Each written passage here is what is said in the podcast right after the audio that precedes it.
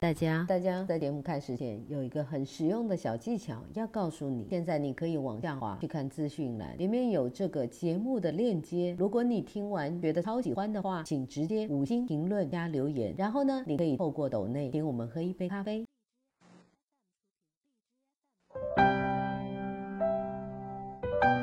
别人的质疑有真有善意的，也同样有假有恶，所以除了自己之外，没有一个标准的答案，能告诉你怎么去面对别人的质疑。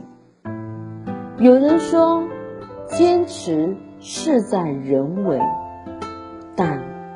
不要太天真，把世事看得太美好，也不要太悲观，把前途看得一团漆黑。也有人说，人是做出来的，不是别人赏脸给的。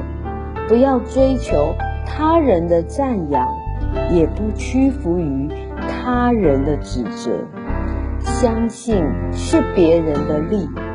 质疑还是别人的利，其实打好底子，潜滋暗长，以实力堵上别人质疑的话语，才是最有效的方式。